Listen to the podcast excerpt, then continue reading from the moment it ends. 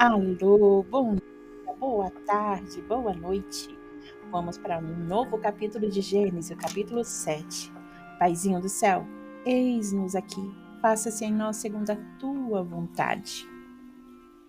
O dilúvio. E o Senhor disse a Noé: Vem tu e toda a tua casa para dentro da arca, pois a ti eu vi como justo diante de mim, de mim nesta geração.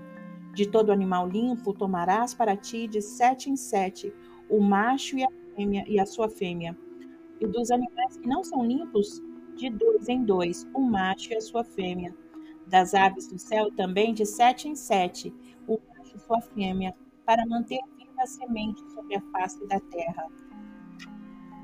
Pois em sete dias eu farei chover sobre a terra quarenta dias e quarenta noites, e toda substância viva que eu fiz destruirei da face da terra e Noé fez de acordo com tudo que o Senhor lhe ordenou. E Noé tinha seiscentos anos de idade quando o dilúvio de água veio sobre a terra. E entrou na arca de Noé, e seus filhos e sua mulher, e as mulheres dos seus filhos com ele, por causa das águas do dilúvio. Dos animais limpos, dos animais que não são limpos, e das aves, e de toda coisa que rasteja sobre a terra, entraram de dois em dois até Noé na arca o macho e a fêmea, conforme Deus ordenara a Noé. E aconteceu que depois de sete dias as águas do, dilúvio estavam sobre a terra. No ano 600 da vida de Noé, no segundo mês, no décimo sétimo dia do mês, no mesmo dia todas as fontes do grande abismo foram rompidas, e as janelas dos céus foram abertas, e a chuva esteve sobre a terra durante quarenta dias e quarenta noites. Nesse mesmo dia entraram na arca Noé e Sem e Cã e Jafé, os filhos de Noé e a mulher de Noé, e com eles as três mulheres de seus filhos. Eles e todo animal segundo a sua espécie, todo gado segundo a sua espécie, toda coisa que rasteja sobre a terra segundo a sua espécie, e toda ave segundo a sua espécie, pássaros de toda espécie, entraram para Noé na arca, de dois em dois de cada de toda a carne em que há sopro de vida. E aqueles que entraram, macho e fêmea de toda a carne, conforme Deus lhe ordenara, e o Senhor o fechou dentro.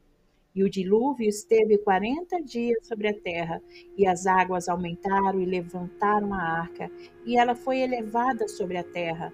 E as águas prevaleceram e foram aumentadas grandemente sobre a terra, e a arca andava sobre a face das águas e as águas prevaleceram excessivamente sobre a terra, e todos os montes do altos que estavam debaixo de todo o céu foram cobertos.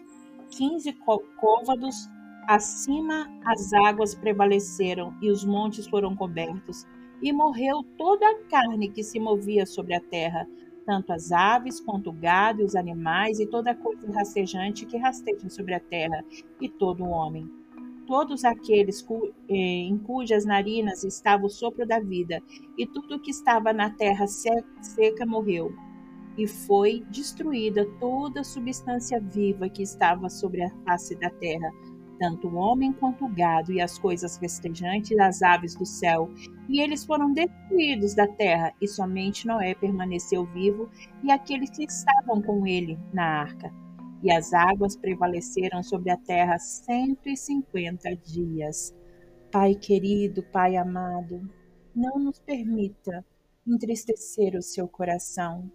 Ajude-nos, Senhor, a fazer a tua vontade, ajude-nos, Senhor, a buscar sempre a tua presença. Assim eu creio, assim peço em nome do teu filho Jesus.